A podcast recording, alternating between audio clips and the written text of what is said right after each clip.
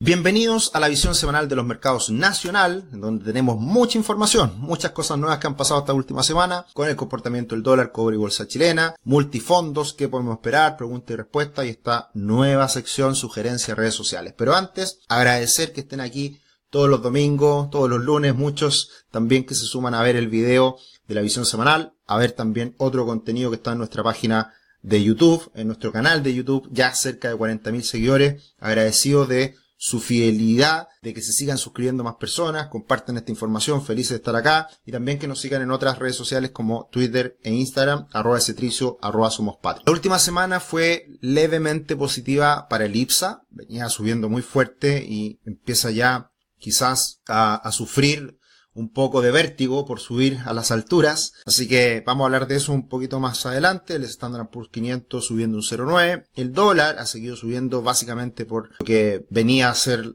el Banco Central de Chile, bajar las tasas. Eh, se distancia nuevamente el dólar eh, en Brasil que cae un 1%. El dólar en el mundo, el dólar index un 0,7 y el cobre se recupera fuerte un 3%. ¿Y qué pasó el viernes por la tarde? Bueno, una mínima sorpresa en lo que fue la decisión de tasa del Banco Central se esperaban 75 puntos base de reducción de la tasa, es decir, del 11,25 al 10,5, pero terminaron bajándolo en 100 puntos base a 10,25, o sea, bajó en un 1% al 10,25. Una decisión adoptada por la unanimidad de sus miembros. Recordemos que el mes pasado, la última reunión, Hubo ahí una discordia, tres votaron que no subir las tasas, dos que sí, así que ahora unanimidad. Y esto responde a la fuerte caída en la inflación que estamos viendo, lo cual es una muy buena noticia. Y también lo más sorprendente yo diría, porque igual en el mercado algunos apuntaban a una baja más fuerte de esos 100 puntos, yo personalmente esperaba una, una reducción de 100 puntos base, pero lo más sorprendente siempre hay que mirar en el comunicado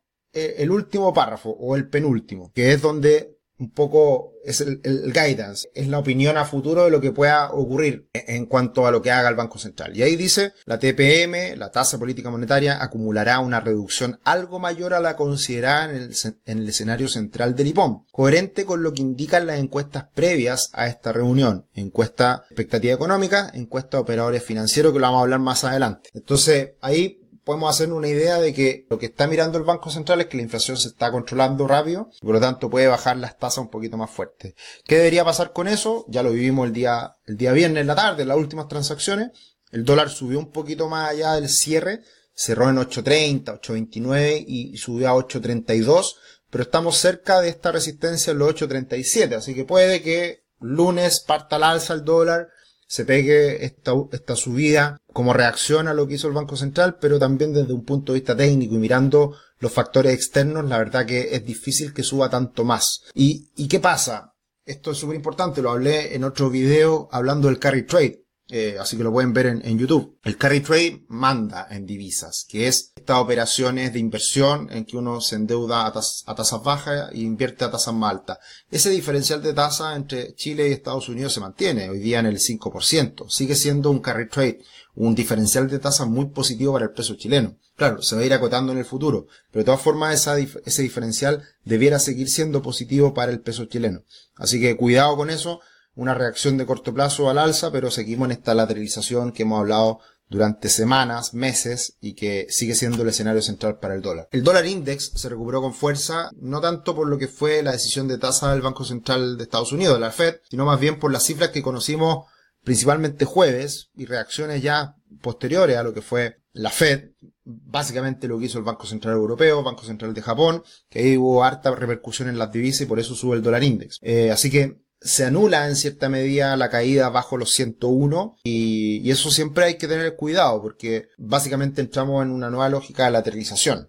Sin una tendencia a la baja clara. Así que ahí hay que tener cuidado y principal cuidado en el impacto que esto tenga también en los commodities. Cierra bastante bien la semana el cobre. Yo diría que en general la semana a nivel internacional fue muy positiva en términos macro y por lo tanto también ante eso responde el cobre con, con un alza ahí luchando con los 3,95 por ahí. Y, si rompe los 4 dólares la libra, tiene harto potencial al alza, que hay que estarlo mirando de cerca para ver el impacto en, el, en la bolsa chilena y también en el peso chileno. El futuro comienza hoy, conoce la primera plataforma de planificación financiera de Chile, crea tu cuenta gratis y obtén una gift card de 25 mil pesos para comprar uno de nuestros cursos. Crea tu cuenta gratis en www.patrimor.com. El IPSA, como les decía anteriormente, ya empieza a tener un poquito vértigo, está en las alturas y no sería raro una toma de ganancias. Compra con el rumor, baja de tasas, vende con la noticia. Se bajaron las tasas y vienen más recortes de tasa. Así que no sería raro ver una corrección, una corrección de 6.300 a los 6.000 puntos, que era el techo anterior, no es nada raro, no sería nada, nada terrible. Una corrección toma utilidades normal después de fuertes alzas y por lo tanto ahora los 6.000 puntos pasan a ser el soporte, el piso. El MACD lo traje a colación, está girando a la baja desde esa altura, así que también a tenerlo en cuenta que puede mostrar esa cierta debilidad en el corto plazo. Así que ojo ahí a y, más que tomar utilidades, más que decir, bueno, aquí hago la ganancia porque van a venir caídas en la bolsa chilena, yo diría que generalmente cuando estamos en estas situaciones de alzas en el mercado, eh, hay que esperar las correcciones para comprar y, entrar a lo que eventualmente quedamos un poquito fuera, ¿ya? Y ahí ver qué cosas pueden estar atractivas y aprovechar esas oportunidades. En la última semana hubo movimientos tanto a la alza como a la baja bastante diversos. Sube fuerte vapores, una de las acciones que en el año cae quitando, dejando afuera dividendos, con dividendo igual sube en el año. Por Plaza sube un 5%, Itaú no ha parado de subir, buen impulso posterior a, a, esta situación de la OPA que, que hicieron los brasileños con, con, con, la acción. Así que interesante semana por las alzas y las bajas en el Chile, una corrección después de, de venir muy fuerte. Eh, Copec eh, también corrige y Parauco también cae un poquito más de un 4%. Más adelante les voy a comentar en redes sociales a quién seguir. Aquí tenemos una tabla de él que muestra lo que es el resultado de alzas de muchas acciones más allá del IPSA, mezclado, sumado a lo que son los dividendos. Por eso me encanta esta tabla, porque acá demuestra de buena manera a quién le ha ido bien y a quién le ha ido menos bien, porque en general las 30 primeras acciones que más suben en el año son muy, muy, muy, muy eh, alcistas, muy, muy buenas alzas a lo largo del año. Muchas de ellas el grueso subiendo más de un 30, 40, 50% y algunas se escapan más relacionadas al mundo de la FB. Y eh, mirando el ETF de Chile, que lo hemos estado monitoreando las últimas semanas, corrige ya a lo que fue el techo anterior, ahora soporte en los 31, veremos cómo reacciona ahí, podría caer un poquito más y no pasa nada, como abajo en los 30 con 50 probablemente, igual hay un soporte importante y, podría ser la toma de utilidades para eh, ganar fuerza y ir a buscar niveles superiores. Mi optimismo para Chile radica principalmente en el comportamiento del ETF, que tiene mucho potencial por recuperarse y ahí hay una mezcla de valorización del peso chileno más las acciones chilenas. Y mirando el comportamiento de Brasil y Chile, bastante parecido la última semana, ambos mercados corrigen, hay una pequeña brecha, entendible, lo he dicho, por el castigo de Chile en el último tiempo, así que hay que también esperar a que Brasil ande bien para que repercuta de buena manera en la bolsa chilena. La última semana fue muy positiva para los fondos más riesgosos y está siendo una, un muy buen mes para los multifondos más riesgosos como el A y el B, subiendo un 2% la última semana, muy de la mano esta alza del último mes con el buen comportamiento de los mercados, pero en gran medida la recuperación que ha tenido el dólar en Chile. Así que eso lo ha pegado muy bien. El fondo E eh, un poquito más débil. Veremos cómo reacciona esta semana las tasas en Chile ante la baja de tasas del Banco Central. Puede ponerse interesante también el comportamiento de los multifondos a partir de, de estas lecturas de lo que fue el comunicado del Banco Central de Chile. ¿Y qué podemos esperar de cara al futuro? Acá está la encuesta de expectativas de los operadores financieros que salió esta última semana.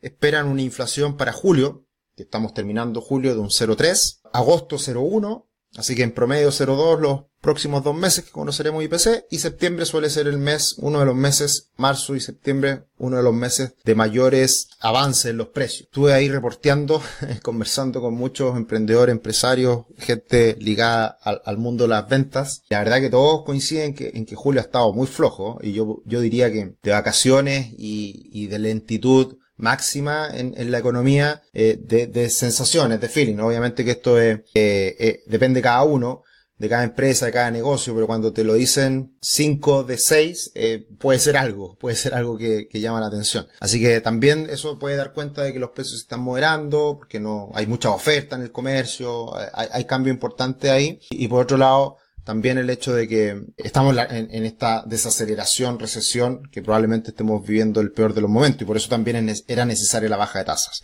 Y en cuanto a baja de tasas, ya la, la encuesta de expectativa hablaba de que finalizáramos el año en 7.75. ya que esto es un poco más bajo de lo que se esperaba hasta hace alguna semana atrás y por eso el Banco Central también se alinea un poco a estas expectativas. Así que vienen recortes de tasas bien importantes en los próximos meses, básicamente de 100 puntos en, las próximas reuniones. Así que van a bajar rápido los depósitos a plazo. Eso, eso va a pasar y era lo que veníamos hablando hace mucho rato en muchos videos respecto a los depósitos a plazo y, lo interesante que podía convertirse la renta fija. ¿Qué noticias esperamos esta semana? Los indicadores sectoriales que van a hablar de el mes de junio, así que veremos ahí cómo viene la cosa, eh, floja seguramente, y también el, índice de actividad económica, el IMASEC, que se conocerá el día martes. Y otro aspecto importante que habla de, lo mejor que estamos en Chile en cuanto a riesgo, riesgo país, el Credit Default Swaps de, los cinco años están en niveles mínimos de harto rato, Así que esto habla de, también la mayor confianza que existe en el peso chileno y la mayor estabilidad que hay en Chile, ya que un poco ha, ido cambiando mucho en los últimos años por el factor político. Eh, ahí pueden ver cómo después de, del 2019 saltó fuerte, eh, también acompañado del el COVID y también tuvimos un pic el 2022 por todo lo que fueron las elecciones. Entonces eso se ha moderado mucho en lo más reciente. Y por ahí han preguntado mucho eh, dónde ver la información de las compras del Banco Central de Chile. Todos los días viernes lo anuncia y todos los días está comprando 40 millones de dólares. La verdad que no es nada del otro mundo. Y esto todos los, los, los viernes se comunica cómo van a ser las operaciones la próxima semana y ha sido súper estable la política del Banco Central de compras. Así que es esa la información. Y acá algunas consultas, gracias, buen video. Me da la impresión que nuestro peso chileno no se comporta igual que otras monedas en el mundo respecto al dólar, pero no creo que eso sea por temas internos de nuestro país. A lo mejor vale la pena un análisis de estos meses y revisar este fenómeno. Es netamente, cuando, cuando el dólar en Chile se mueve diferente a monedas en Latinoamérica, o es por Chile o es por otros países de Latinoamérica. Y, lo que hemos visto en lo más reciente es que Chile se ha desacoplado un poquito de México y Brasil y es por factor interno. Chile es el primer país que está bajando las tasas agresivamente en el mundo y, por lo tanto va un poquito más, más rápido que el mundo y eso genera distorsiones en los precios de los activos en Chile y particularmente en el dólar. Pero en general yo diría 70% del tiempo 80% del tiempo, 90% del tiempo el dólar en Chile se comporta igual que el dólar en el mundo. El tema es que en los últimos tres años hemos estado muy diferente al resto del mundo. Entonces, por eso hemos tenido comportamientos más raros, si se quiere, en, un corto periodo de tiempo. Muchas gracias a usted. Hablamos ahí del ratio bolsa libro en un videito. Eh, así que muy bien, eh, donde se puede analizar, visualizar la tabla presentada de acciones IPSA, ISPA, ETF y acciones extranjeras. Eso lo, sacamos del Mercurio Inversiones. Probablemente en otra oportunidad vamos a hablar de redes sociales y sitios a que seguir el Mercurio Inversiones, que nos gusta mucho, por varias razones. Creo que, que, se mete mucho en, el comportamiento de la bolsa local. Y por último, hola Sergio, muchas gracias. Consulta, tengo una cuenta de ahorro en UF a largo plazo, más de 10 años. Recomienda dejar ahí la idea que no va perdiendo valor. Exacto, tú lo dices muy bien. No pierde valor, pero tampoco gana valor. Solo lo que hace una cuenta de ahorros en UF es mantener el valor, es decir, no perder poder adquisitivo, pero no gana rentabilidad. Y lo que sabemos en todos los instrumentos financieros que tienen un poquito más de riesgo, renta fija, renta variable, una en el largo plazo gana más que solamente la inflación. Y eso es lo que uno debe buscar en inversiones y para eso uno debe invertir. Ganar más que la inflación para realmente poder incrementar el patrimonio y beneficiarse de los mercados financieros. Eso es. Cuesta muchas veces arriesgarse, entenderlo, tomar decisiones correctas, pero es lo que la historia nos ha indicado, nos, nos, nos ha enseñado y por eso hay que buscar instrumentos de inversión que tengan un poquito más de riesgo y no solamente una cuenta de ahorro en UEF. Y por último, redes sociales, me encanta la cuenta de Maragume en Twitter, así que lo recomiendo para que lo sigan. Tiene más de 7000 seguidores y hace análisis técnico y estas tablitas que comentamos anteriormente de las rentabilidades de las acciones. Lo recomiendo, eh, véanlo, suscríbanse a su, a su cuenta de Twitter, muy buena información, así que uno más a la lista a quienes seguir. Eso sería por esta semana, que estén muy bien, un abrazo, nos vemos en